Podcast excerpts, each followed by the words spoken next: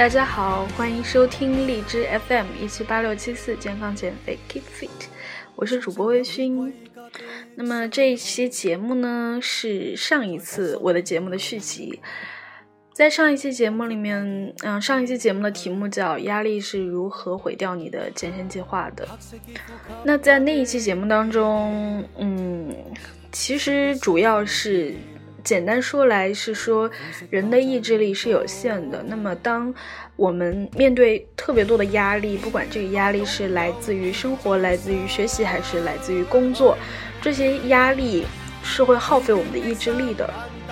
而我们去按照自己的健身计划去吃正确的食物，这件事情同样也是需要意志力的。那么，当我们面对的外界的压力比较大的时候，有可能在我们去就是，嗯，做出关于食物的决定之前，已经意志力被耗费的差不多了。这就是为什么我们在面对很大的压力的时候，会更想要去不由自主的就想要去吃一些高油高糖的精致碳水的这样的一些，嗯，安慰性的食物，但其实是对我们的健身计划是一个。有的时候是毁灭性的，一个灾难性的一个东西，比如说晚上去吃一顿火锅，而且还吃撑，那个卡路里就瞬间爆表，而且摄入了过多的脂肪，对不对？好，这就是上一期节目。其实上一期节目我是结合自己的亲身经历，而且是惨痛的亲身经历，然后呢去讲了讲关于压力和健身的关系这这个话题当中。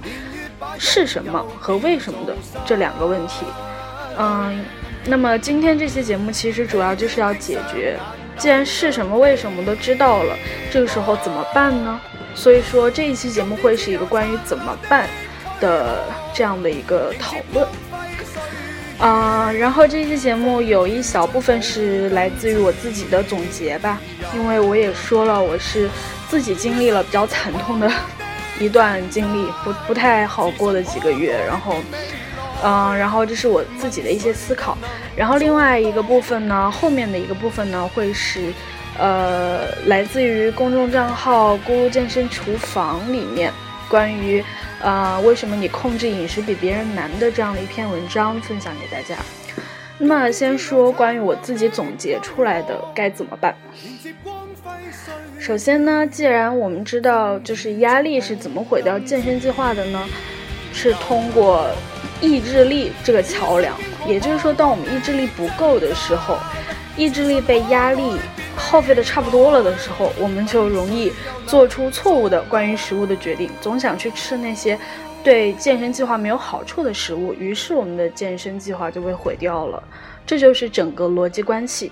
那么，所以说我们要从意志力入手。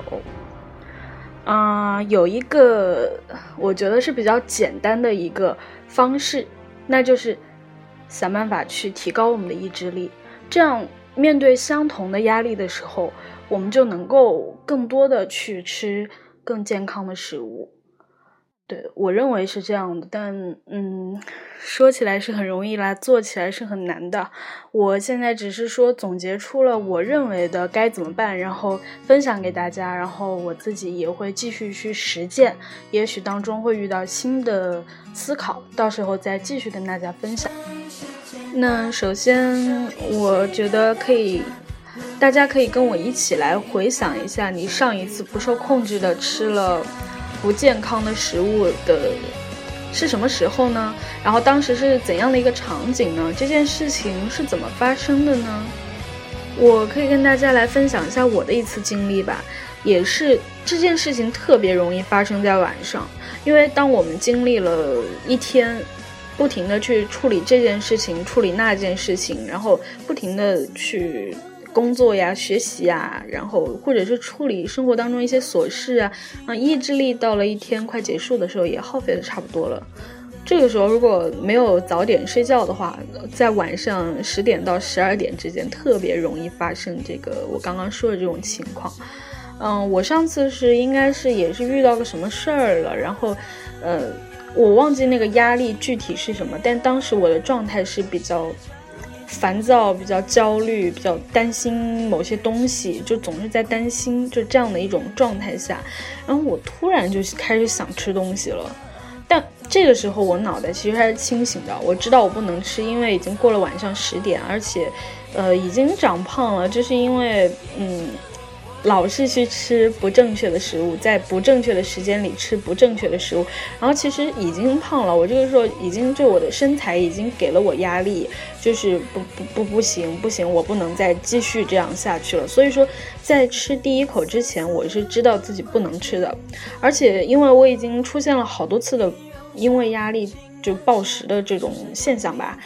所以我也很了解自己，所以说我就没有在家里面放任何零食，除了一一袋生姜、八角、曲奇，听着就很黑暗，对不对？德国人产的，我不知道为什么他们会发明这种小零食。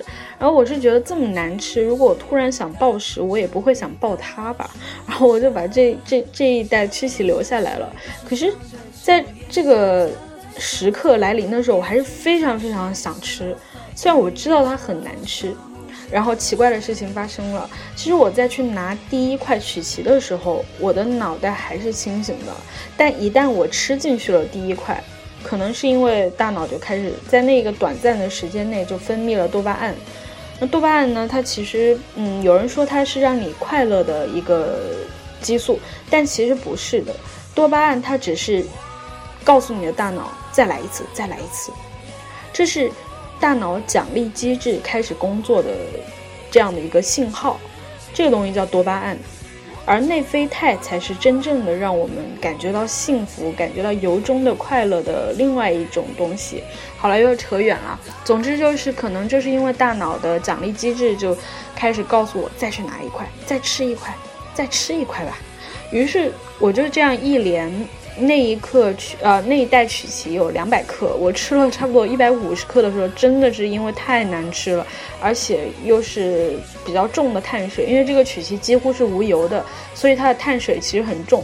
然后吃完之后人超级难受，我不知道，嗯，你们那边就是大家听众。就是你们方言里面有没有一个词叫做烧心？我我们就有一个方言就叫烧心，然后就是碳水吃的比较多，然后就很短的时间里面吃进去很多碳水的时候，就会觉得，呃，胃液在翻滚啊，然后就感觉就是不知道是肚子还是还是心，总之就是那一块很难受，像火烧一样，这个东西叫烧心。然后我当时就是出现了这个症状。然后超级想吐，这个时候我终于停下来了。这就是我上一次发生这种不受控制的暴食的经历的细节吧，心历路程。然后心路历程 说错了。然后所以说，我希望大家就是在听这期节目的时候，也就是听完我刚刚说的这一些，也回忆一下你上一次不受控制的去。吃一些不健康的食物，甚至是像我一样就暴食了，是当时回忆一下当时的场景，这件事儿怎么发生的？大家有没有发现我刚刚说的时候有一个细节？我我有说我去拿第一块曲奇的时候，我的大脑仍然是清醒的，但是当我一旦吃下去之后，后面的第二块、第三块几乎是不受控制的，就大脑不停的告诉我再来一块吧，然后就这么一直吃下去了。你会发现吃掉。一些，比如说饼干也好，任何这种东西也好，你吃下去第一块之后，会，嗯，似乎是想都不用想就会去拿第二块。特别吃薯片的时候，这是为什么？有时候买那种家庭装的一大袋薯片，但很有可能你最后并没有，就是比如说分分好几次去吃完，你打开了一袋，很难控制住自己，就说吃到三分之一的时候停下来。很很多人都会直接吃到受不了吧，或者说直接这一袋都吃完了，这就是完全不同的两种状态。而他们这两种状态切换的一个临界点，就是在第一片薯片、第一块曲奇饼干、第一口奶酪蛋糕这件事情上。在吃第一口之前，哪怕就是我们非常非常想吃，但这个时候我们能意识到。我们接下来即将做一件对自己不好的事情。那在吃了第一块之后，我们就从一个就是有思想，然后有自制力的人，退化成了人作为动物的本能，是本能在驱使我们去吃第二块、第三块、第 n 块这样。于是问题来了，我们怎样保持住自己这种作为人有自制力，然后会思考的这样的一种？状态呢？不要退化成受这种生物性的这种本能的驱使去做一些事情。在这个时候，我们需要做的一件事情是，先意识到这个地方我们需要用到意志力。也就是说，你先得就是嗯比较好的也比较简单易行的一个方法，就是在心里面默念三遍。这个时候，我需要意志力去抵抗它。这个时候我需要意志力去抵抗它，这个时候我需要意志力去抵抗它。重要的事情说三遍，你在这这种就是自我暗示或者说自我提醒之后，这个时候你就做到了我说到的第一点，就是先意识到，又到了一个需要意志力的时刻了。这个时候就。就是你更有可能就是利用意志力去抵抗这些诱惑，而不是就是你都没意识到我需要用意志力呢，然后顺着跟着本能的这这一个多米诺骨牌就下来了，这这就超级麻烦，对不对？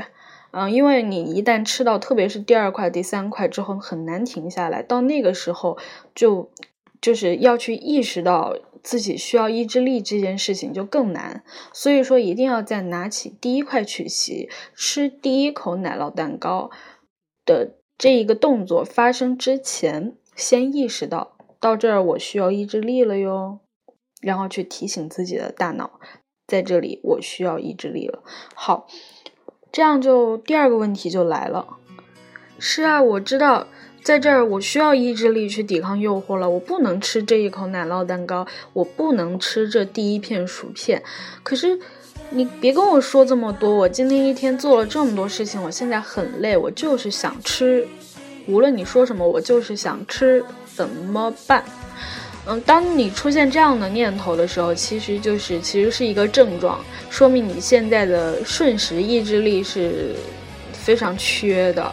说白话一点，就是在这个时间点上，你是没有意志力了，意志力是不够的，不足够让你能够抵抗抵抗诱惑。如果意志力够的话，你应该是一个什么状态呢？就是你的心跳、呼吸是非常平稳的，然后你的情绪没有特别大的波动。你可能就啊，我有点想吃，哎，但是不能吃，那就算了吧。很快的这件事儿过去了，那我们怎么办呢？其实就是有一个特别好的武器。就是深呼吸，放慢呼吸的频率，这个是心理学家呀，然后脑科学、神经科学，就这些科学家嘛，他们就会做一些研究，就是看，嗯，什么东西跟这种意志力是有关系的，然后他们就找到了一个生物学上的指标，叫做心率变异度，然后这个东西呢，其实就是跟呼吸的频率有非常高的关联度，当你呼吸放慢的时候。呼吸频率慢的时候，你的心率变异度会就是非常快的这件事情就发生了。当你呼吸放慢之后，你的心率变异度会提高，而这个心率变异度通常就是在就是科学家们的眼里，它就直接对应着意志力了，因为它们的相关性非常强。当一个人的心率变异度这个生理学的指标是比较高的值的时候，他更能够去抵抗一些诱惑。嗯。就是这样的，而，嗯，这些听起来很高大上的这些东西，它其实背后说白了就一句话：你放慢呼吸，让自己呼吸的频率变得非常平稳、非常慢，这个时候你的意志力就提高了。那得多慢呢？这个科学家们也帮我们研究清楚了，就是平均的一个值啦，就是在当你的呼吸频率在一分钟十二次及以下的时候，你的心率变异度会显著提高。这个时候意志力就是这个东西叫做瞬时意志力，也就是在短时间内你的意志力就飙升，然后你就变得可以去抵抗这些诱惑了。而你要做的一件事情啊，其实有两件事情。第一件事情是先意识到这个时间点上你需要意志力来帮你抵抗诱惑，要做的第二件事情就是通过深呼吸来放慢呼吸频率。这个时候，你的意志力就回来了。可以试一试。其实这件事情已经帮我，就是至少我昨天和今天没有特别严重的暴食，就是这两两步走帮了我很多。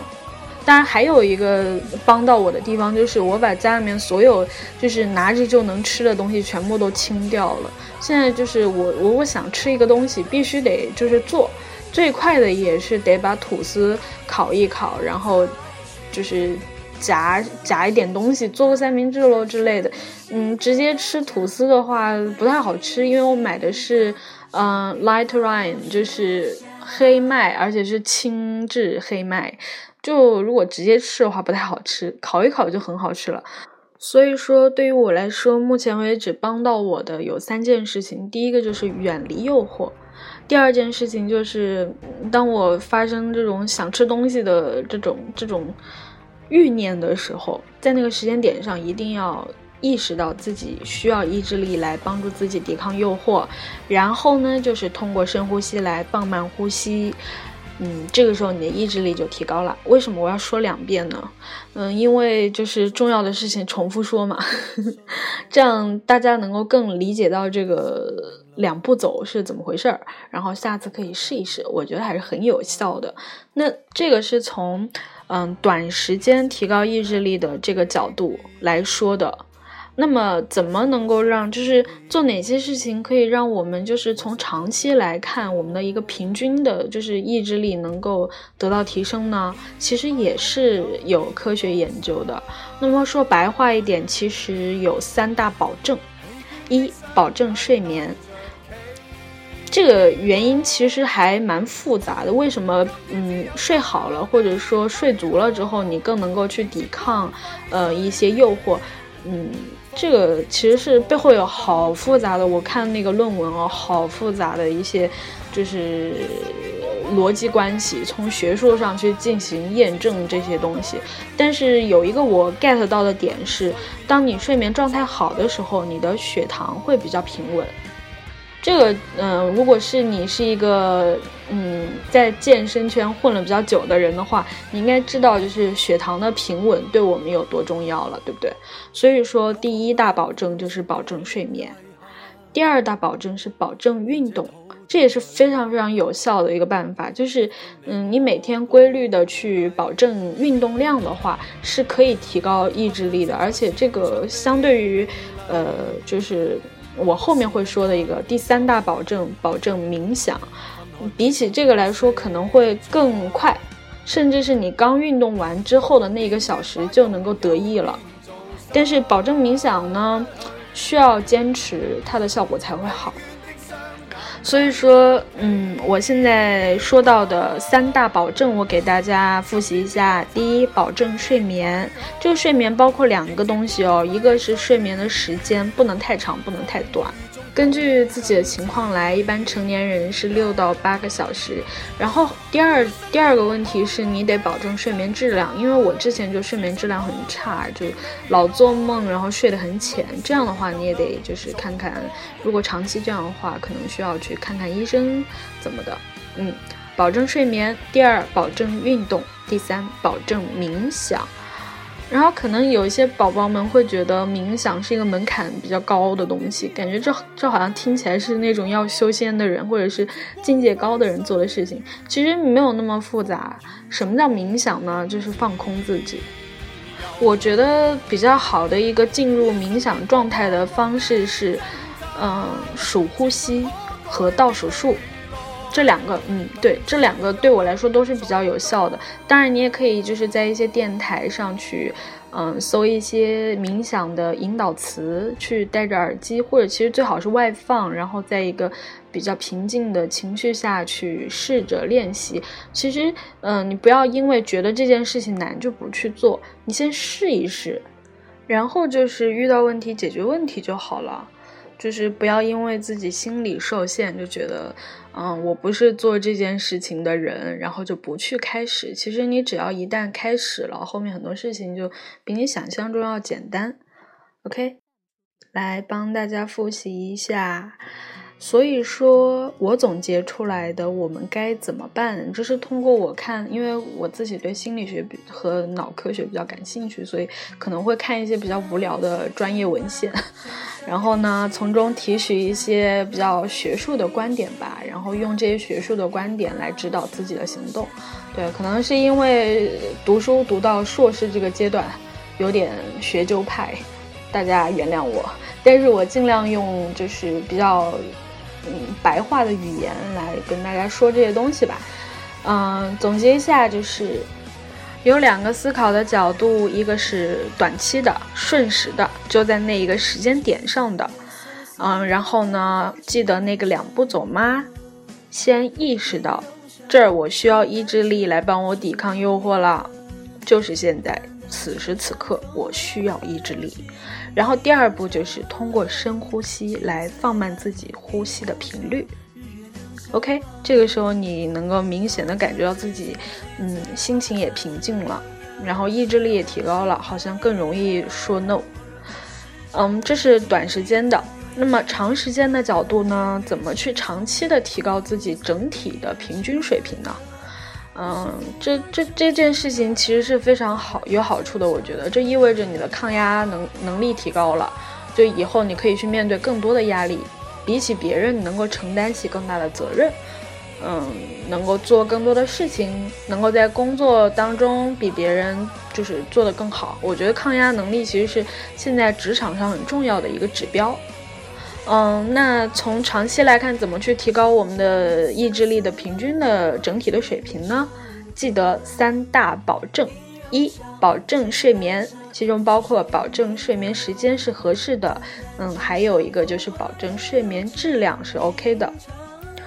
第二大保证是保证运动，规律的运动，最好是每天啦。其实我觉得应该是每天可以去运动一下的。嗯，第三大保证是保证冥想。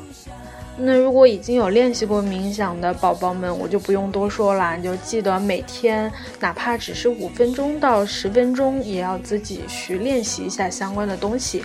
那对于没有练习过冥想的宝宝们，我想说的是，你不要去抗拒这个东西，你可以去，就是励志 FM 上面有很多做冥想做的比较好的播客，去听一听一个，就选一个你自己能接受的，还比较喜欢的。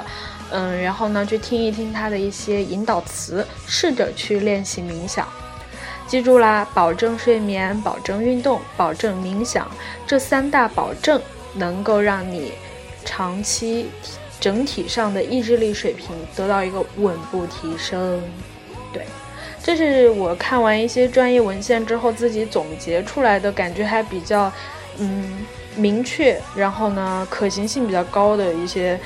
东西吧，然后也已经，就是我我有说那个两步走这件事情，已经帮助我，至少昨天和今天我好几次就是按照我以前的那那个感觉来的时候就会开始暴食的，但是昨天和今天我都成功的阻止了自己，所以还 OK 啦，大家也可以试一试。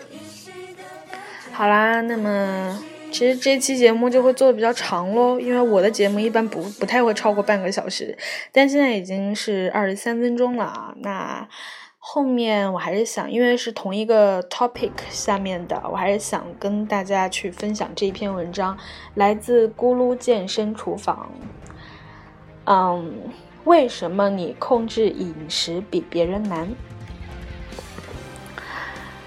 嗯，作者我看看有作者吗？哦，作者就是咕噜。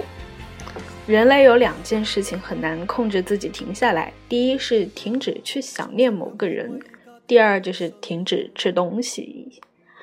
为什么有的人吃饱了就能够停下来呢？吃饱了停不下来，并不是单纯的自控力问题。放下筷子需要一种很重要的信号，是饱腹感。这是一种从肠胃传递到大脑的信号。告诉大脑，你的身体不再需要更多的食物了。每个人的身体状况不同，这种信号传递的速度也是不同的。吃饱了就停是一种能力，这也是一种可以培养出来的能力。嗯，他这里括号说延伸阅读 BBC 告诉你发胖的三种原因。这个如果大家感兴趣的话，可以用一下微信的搜索功能去看看这篇文章。在你迈向健康的路上，一定有过这样的瞬间，比如，没事儿，吃多了我就去锻炼；没事儿，这顿吃多了，我下一顿少吃一点；没事儿，我这是在奖励自己。这些都不是正确的对待食物的态度。这种自我限制的态度很容易进，很容易导致进食障碍。自我限制多数来源于对于摄入过多卡路里的恐惧。比如说，我今天只能吃一千两百大卡。当热量成为每天你应该吃多少食物的指导标准的时候，你的身体感知饱饿的能力是会减弱的。为什么计算卡路里不是长久之计？咕噜最不提倡的就是严格计算卡路里，卡路里应该是减肥的指导工具，而不是唯一准则。在百度上，你可以搜到各种卡路里计算的 App，他们告诉你每天你应该吃多少卡路里才能够变瘦。但是这些计算器除了身高体重之外，它并不了解你的身体，你的身体肌肉占比、活动量、微量元素摄入等等，都会在热量消耗上产生影响。所以这些卡路里计算的 App 算出来的数字，只能作为提议建议，而实际的热量消耗情况，你要相信自己的身体感官。我不否认控制热量可以帮你瘦，但你打算这样吃一辈子吗？控制热量是一时之计，只适合短期减肥。人体的热量消耗。运动只是一小部分，更多的来自于身体的基础代谢消耗，也就是我们常说的基代啦。这就是说，你什么都不做的时候，能够消耗多少热量呢？长时间的低热量饮食只会让你的身体基代降低，也就意味着你只能吃越来越少的食物来维持体重了。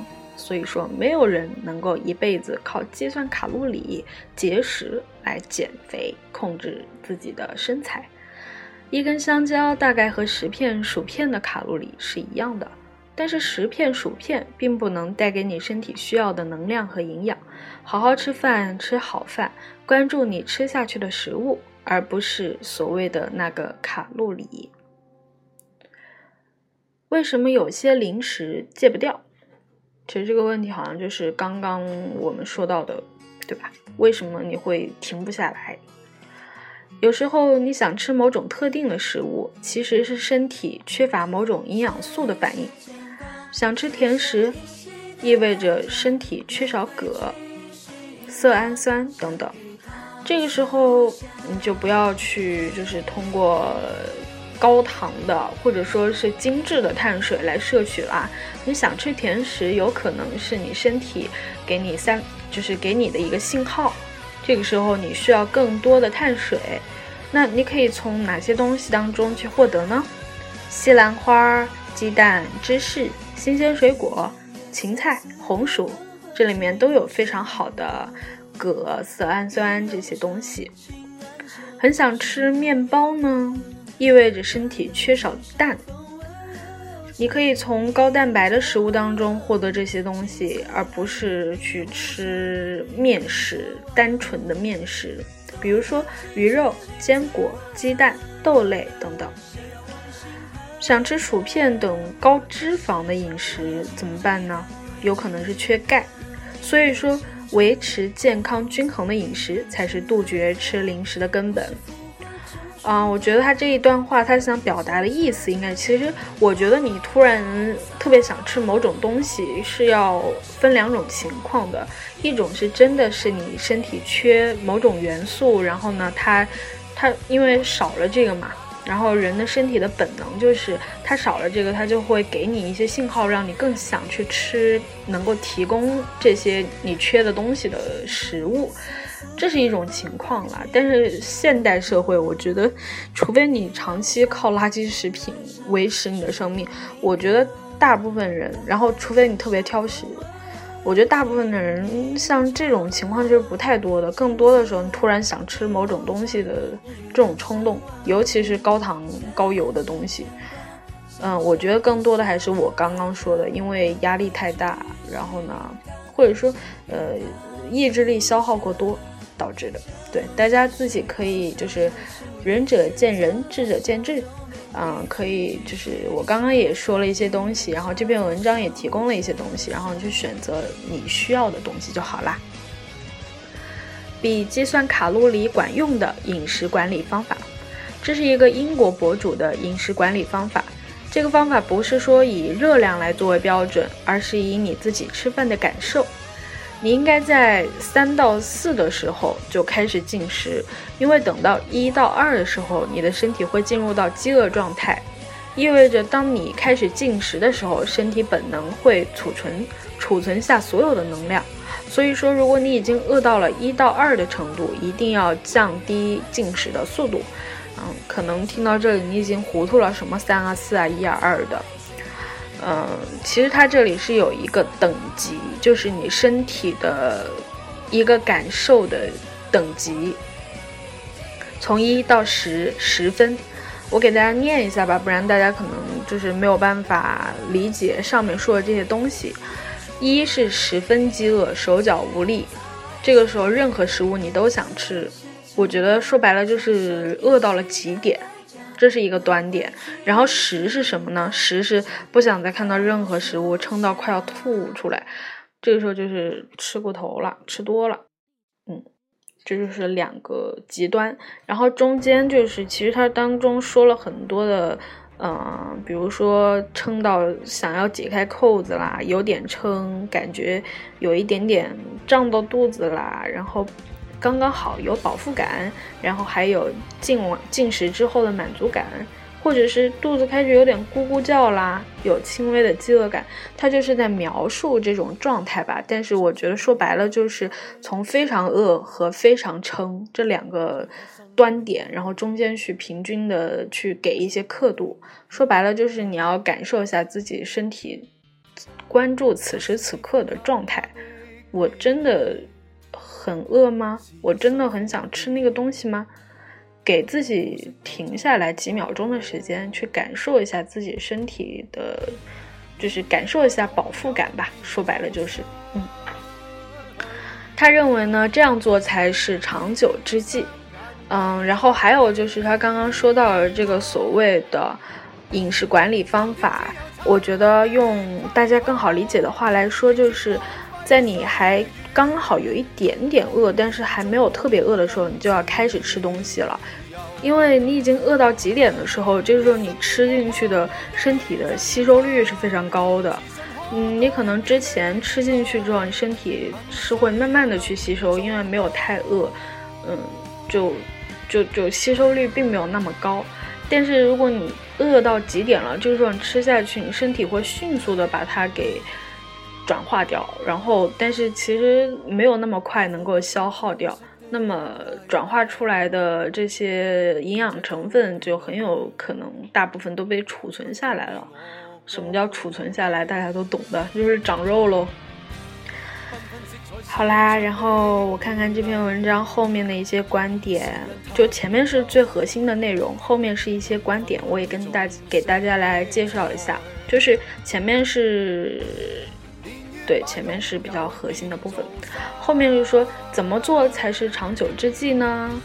一，生活方式要发生转变，只有当你真正享受食物的时候，你才能够控制住自己的食欲。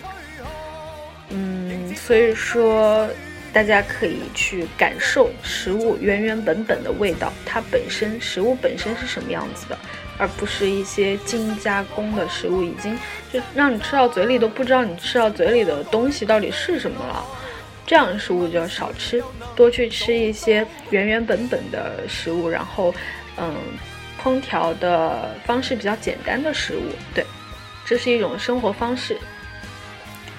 第二个观点呢是要多喝水。有的时候你觉得自己想吃东西了，其实不是饿了，只是身体缺水了。多喝水还可以促进身体的新陈代谢呢，还可以让你有饱腹感。所以说，而且本来水也是很重要的一个人体需要的东西嘛，所以说多喝水。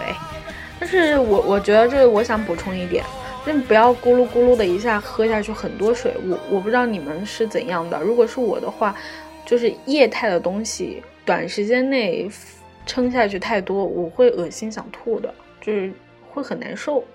然后肚子就像不动了一样，就是之前它可能是很规律的在慢慢的蠕动，在消化食物，可是一下子喝进去好多水，我会超级难受，肚子就像不动了一样。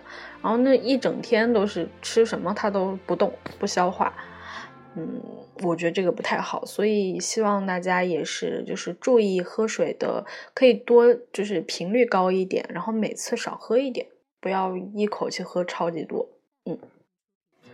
下一个观点呢，就是，嗯，有一些小习惯可以帮助我们多消耗一点热量。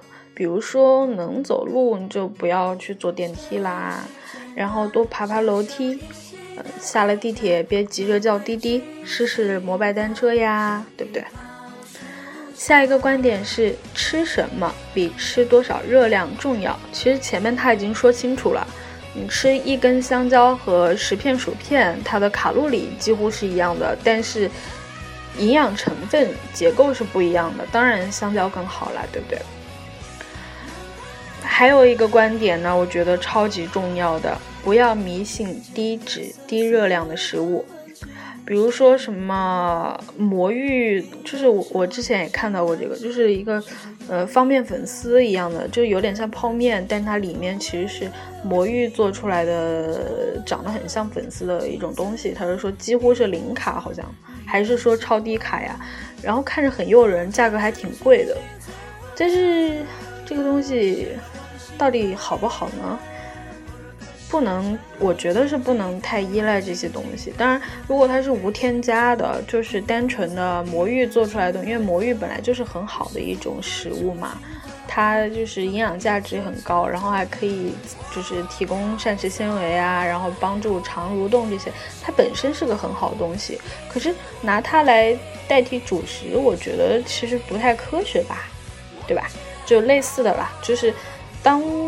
厂家想要以低脂、低能量去以以它为噱头去制造一些商机的时候，嗯，会不会扭曲了一些食物本身当本质本身的一些东西？然后呢，还有一些类似的像这样的食物，它可能是比如说低脂肪的，它添加了很多糖，甚至是糖精、糖浆，嗯，这样才能够保证一个差不多的口感。当然这样就就是欺骗你的，对吧？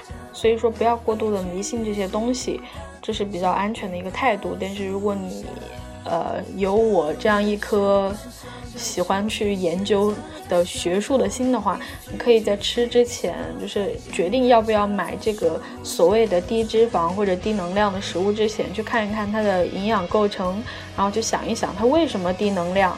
嗯，它是牺牲了什么东西才做成这样的低能量的？然后这中间对身体有没有产生有害的东西？我吃它到底好不好？很麻烦啦。我知道大家不爱去想，很多人可能不爱去想这些东西，只是我控制不了自己，我会，嗯，就像习惯了一样，我我喜欢去研究这些为什么。啊，又扯远了。所以说，总总的来说，就是不要去迷信低脂肪、低热量的食物。它通常打出这些旗号，是因为一定是有原因的。它不一定真的能帮到你减肥，有的时候甚至对身体有害，有可能是添加了一些添加剂什么的。OK，最后一个观点，我觉得也是超级重要啊，就是不要自责。心情和睡眠在减肥当中的重要程度不比食物低，不要看太多健身的毒鸡汤，不要老是拿这些东西跟自己对比，然后去自责。健身呢，应该是一个让自己变得更好的愉快的过程。如果变成了自残，那就得不偿失了，对不对？关于健身有很多的信息，有些是适合你的，有些是不适合你的。要了解自己的身体需求，对自己呢要有耐心。我们健身是一个长期的过程，而不是，嗯，一个月瘦二十斤，不是这种，对吧？健身是伴随我们一生的过程。哎呀，没有音乐啦。其实这篇文章我已经读完了。嗯，然后啊，我突然觉得没有没有背景音乐，迷之尴尬，我不知道接下来说什么了。然后第一次做节目做这么长的时间，有四十分钟，嗯，然后里面内容可能还比较多，比起我之前就是单一主题，然后呢，嗯，可能第一次做这样的复合型的节目，前半段是我就是自己的体会和总结。然后后半段是跟大家一起分享一篇文章，然后呢，我我之前是不用微博的，然后最近因为要打卡，然后就是想要就是跟更多的小伙伴有互动吧，大家一起相互鼓励，所以说我又回到微博啦，然后大家也可以关注我的微博，我每天都有打卡，嗯，更多的是生活方式，不仅仅是健身，当然一定包括健身，啊。对，我的微博名字叫微醺在梦里，微醺在梦里，大家可以在微博上找到我哟。那今天的节目就是这样啦，嗯，好忐忑，第一次做这这这种长节目，的觉得自己不知道有没有组织好，然后是不是太啰嗦了。然后有任何的建议或者意见，你可以在微博上告诉我。谢谢大家听到现在，我们下次再见喽。